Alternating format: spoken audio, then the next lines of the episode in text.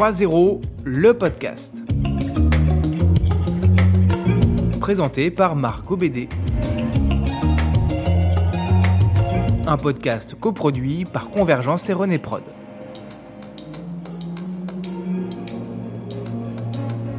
Ce podcast est une série d'interviews réalisées dans le cadre du Forum mondial 3.0. Zéro exclusion, zéro carbone, zéro pauvreté. Écrivains, responsables associatifs, élus, membres d'ONG, scientifiques, tous œuvrent pour atteindre ce 3-0 et on va les écouter. Épisode 2. Jérôme Coursier, conseiller principal ESG, critères environnementaux, sociaux et de gouvernance chez KPMG.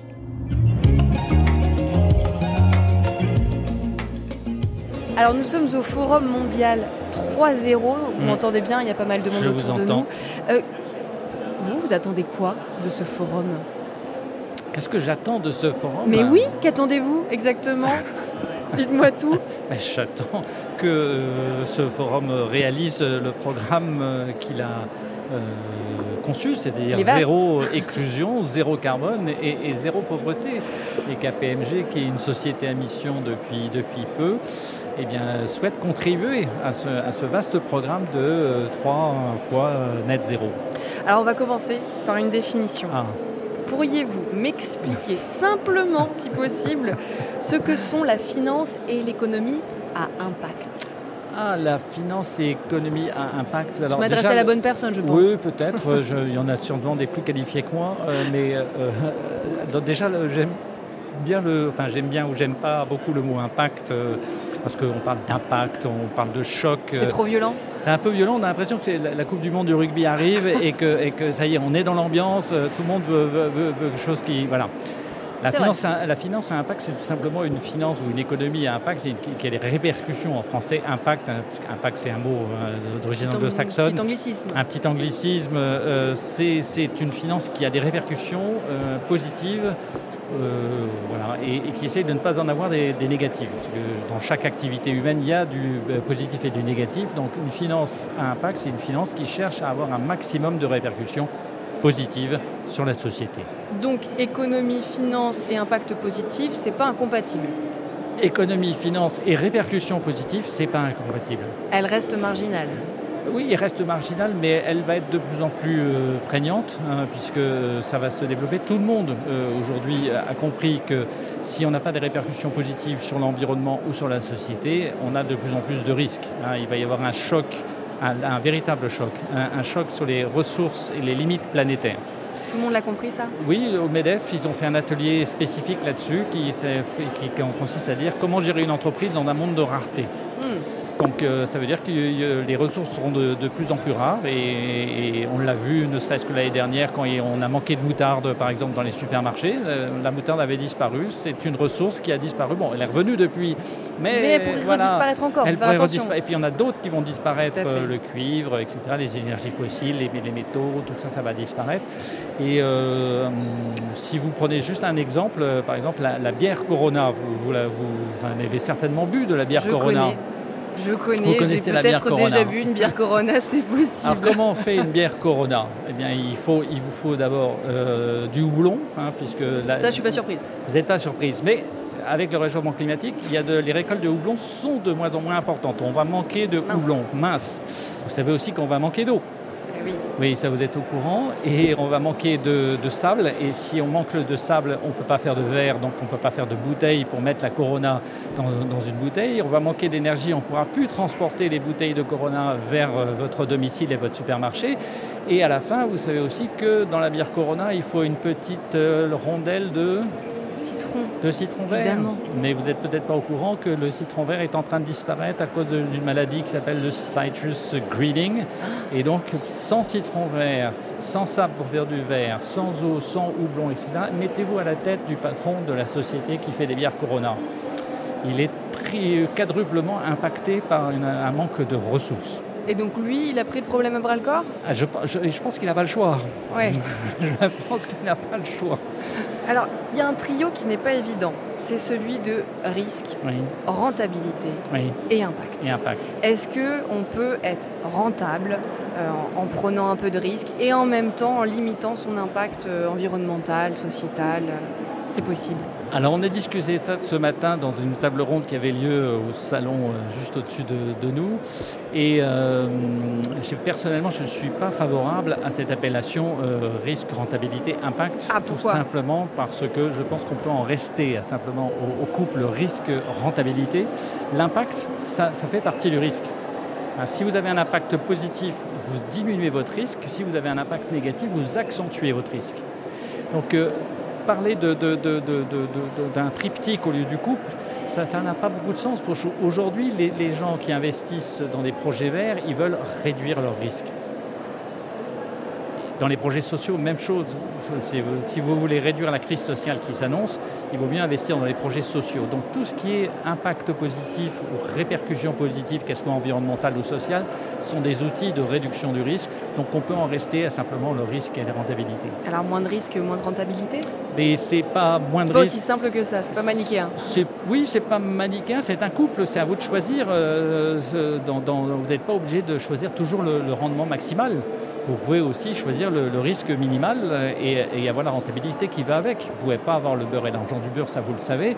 Hein. zéro risque avec une, forte rentabilité. Quelqu'un qui vient vous proposer un placement euh, mirobolant, vous savez très bien qu'il y, a quelque chose de louche derrière tout ça. Mm. C'est un placement sans risque mirobolant, ça n'existe pas. Pour ne parler qu'environnement, euh, d'après la BCE, les activités les plus intensives en carbone sont financées par le secteur bancaire. Euh, je vous cite une, étude, c'est celle d'Oxfam France. L'empreinte carbone des grandes banques françaises représente près de 8 fois les émissions de gaz à effet de serre de la France entière. La France entière. Il y a encore beaucoup de travail. Oui, il y a beaucoup de travail, mais je... je, je, je Ça vous a fait sourire quand oui, je vous ai oui, je connais, je connais bien cette étude d'Oxfam et, j'ai euh, croisé le fer avec Oxfam sur la méthodologie de leur étude. Voilà. Je ne suis pas tout à fait d'accord avec leur méthodologie parce que euh, si vous imaginez que les banques françaises euh, ont une empreinte carbone donc de 8 fois celle de la France. Tout à fait. Si vous rajoutez les banques euh, allemandes, italiennes, etc., on va avoir huit fois l'empreinte carbone de l'Europe. Et si vous rajoutez les banques américaines, asiatiques, on va avoir huit fois l'empreinte carbone de la planète Terre. Or, il me semblait qu'il n'y avait qu'une planète Terre et pas huit. Donc on, voit bien qu'il y a du double comptage dans tout ça. Alors ça ne dédouane pas les établissements financiers de leur responsabilité, on est bien d'accord, mais de là à afficher une, empreinte de 8 fois, c'est un petit peu problématique d'un point de vue méthodologique. Mais alors comment euh, on peut encourager bah, le, secteur financier à se diriger vers une économie plus, alors non pas impact, vous n'aimez pas ce terme-là, plus durable? Mais l'économie se dirige vers plus de durabilité, l'économie se dirige vers plus de responsabilité et la finance aussi euh, de la, Ça, vous, le, vous le voyez vraiment On le voit très, très nettement. Je prends juste une étude de, KPMG qui a été publiée juste avant, avant l'été sur un, secteur qui s'appelle les fusions-acquisitions. Voilà, donc ce n'est pas vraiment un secteur réglementé. Euh, c'est un secteur que tout le monde connaît, tout le monde a vu le loup Wall Street et ainsi de suite. Donc les, fusions-acquisitions, c'est un monde de, requins. Et quand on les euh, interroge, 50% euh, avouent qu'ils ont, euh, arrêté une opération parce qu'il y avait trop de risques environnementaux et sociaux. 50%. Et deux tiers des gens qui travaillent dans ce business-là avouent qu'ils voudraient bien avoir une... Ils sont prêts à payer une prime pour des entreprises qui sont alignés sur leurs priorités ESG. Deux tiers. C'est rassurant en effet, mais ils avouent qu'ils aimeraient, c'est pas encore fait. Ben, ils aimeraient parce qu'ils aimeraient trouver des gens qui leur garantissent une bonne performance ESG parce que c'est des gens qui leur garantissent un risque euh, moindre. Il y, a, un sujet qui est intéressant aussi, c'est que justement dans, l'ère de, la vertu, mhm. il, y a, quelque chose qui est primordial, c'est la transparence. Oui. Pourquoi la transparence, c'est vraiment inévitable euh, si l'on veut un monde plus vertueux et responsable? Alors, dans la petite euh, brochure euh, que vous avez vue, vous allez sortir vos antisèches. remettre 2023 de la finance à impact, j'ai écrit un petit article sur la transparence justement pour dire que la transparence ce n'était pas la panacée. C'est incroyable, ça, C'est incroyable, hein, vous ne l'avez pas lu, mais je, je- je vous le conseille. Donc la, la transparence, ce n'est ce n'est pas la, la panacée. Selon vous, parce que pour beaucoup, c'est justement très important. Alors, je vous explique, parce que si vous, pen- si vous croyez que la transparence euh, est quelque chose d'important, effectivement, vous, vous pensez exactement comme la doxa néolibérale. La, la doxa néolibérale considère que vous êtes un homo economicus, donc euh, vous ne prenez que des décisions rationnelles, et pour prendre des décisions rationnelles, il faut que vous soyez informé. Si vous avez toutes les informations, vous allez prendre les bonnes décisions. C'est exactement la doxa néolibérale telle, qu'elle est aujourd'hui. Donc tous ceux qui prônent le plus de transparence sont des néolibéraux. Et c'est ce qu'on voit dans la réglementation actuelle sur les banques, où euh, toutes les banques centrales veulent absolument que euh, les, les banques donnent de plus en plus d'informations dans ce qu'on appelle dans notre jargon le pilier 3, la discipline de marché. En se disant, plus ils donneront d'informations, plus les marchés vont arbitrer. Mais vous n'êtes pas d'accord? Non, je, ne suis pas d'accord. Je pense que le rôle de la régulation, c'est de prendre euh, son courage à deux mains et de réglementer euh, avec les moyens du bord, donc de travailler sur ce qu'on appelle le pilier 1, qui consiste à mettre des points en capital différenciés en fonction des activités, des activités euh, les moins risquées avec du capital diminué, les activités les plus risquées avec un capital des fonds propres renforcé. Et ça ne s'appelle pas de la transparence de faire ça? C'est pas de la transparence, euh, c'est de la, C'est de l'honnêteté C'est de, la, c'est de la régulation, tout simplement. La transparence, ça consiste à donner des informations. C'est- C'était juste pour faire la, la- la- la différence entre ce qu'on appelle le pilier 1 et le, le pilier 3 dans la réglementation euh, BAL, qui, qui est- qui est celle des, des établissements financiers. Après, la régulation, il y a pu en avoir euh, par le passé et euh, on l'a vu dans certaines, durant certaines crises que c'était pas forcément que un peu de transparence aurait pu faire du bien. Un peu de transparence sur le, le montant. Vous pensez à quoi? À la crise de 2008 ou- À la crise de 2008, Oui. euh, notamment les notes qui ont pu être données à certaines banques et qui n'étaient pas les bonnes. Ah, alors, mais là, vous. Et là, là on- pour le temps, il y avait des critères, on il y avait euh, Mm. des règles, mais sauf que le jeu était, les jeux étaient pipés. Donc là, de la transparence était nécessaire. Euh, je, je crois qu'il y avait de la transparence sur les notes. euh, après que les notes euh, n'étaient pas exactement celles qu'elles auraient dû être, mais ça, il faut vous retourner vers les agences de notation. Ça, c'est chacun son métier. Tout à fait. mais, mais après, euh, bon, je ne suis pas contre évidemment la transparence dans le sens où je ne serais pas non plus totalement pour l'opacité.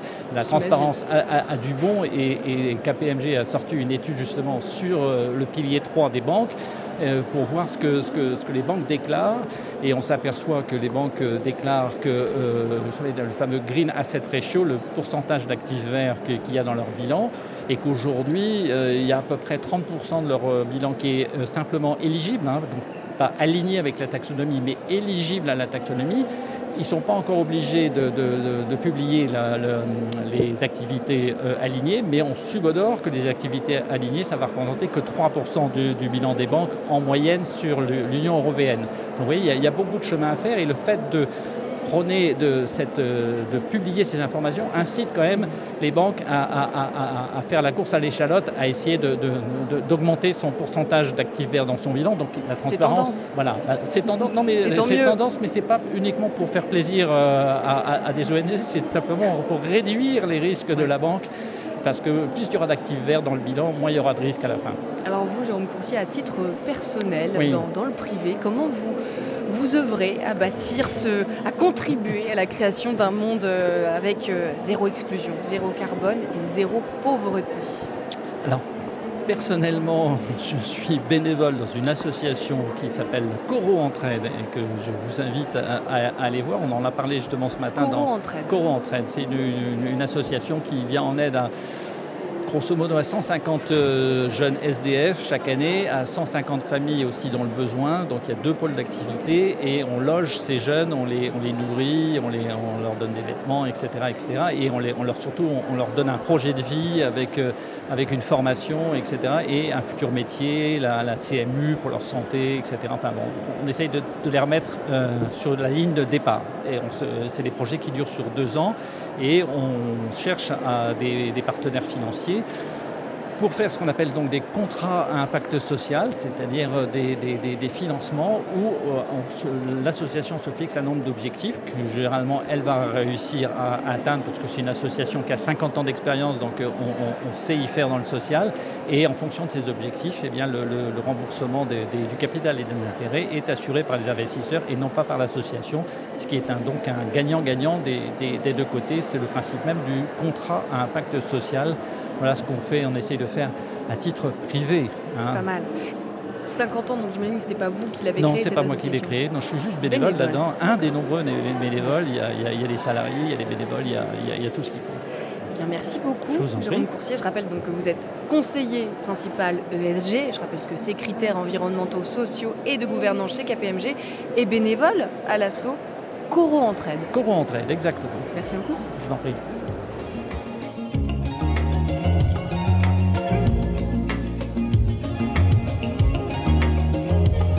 3.0, le podcast. Coproduit par René Prod et Convergence.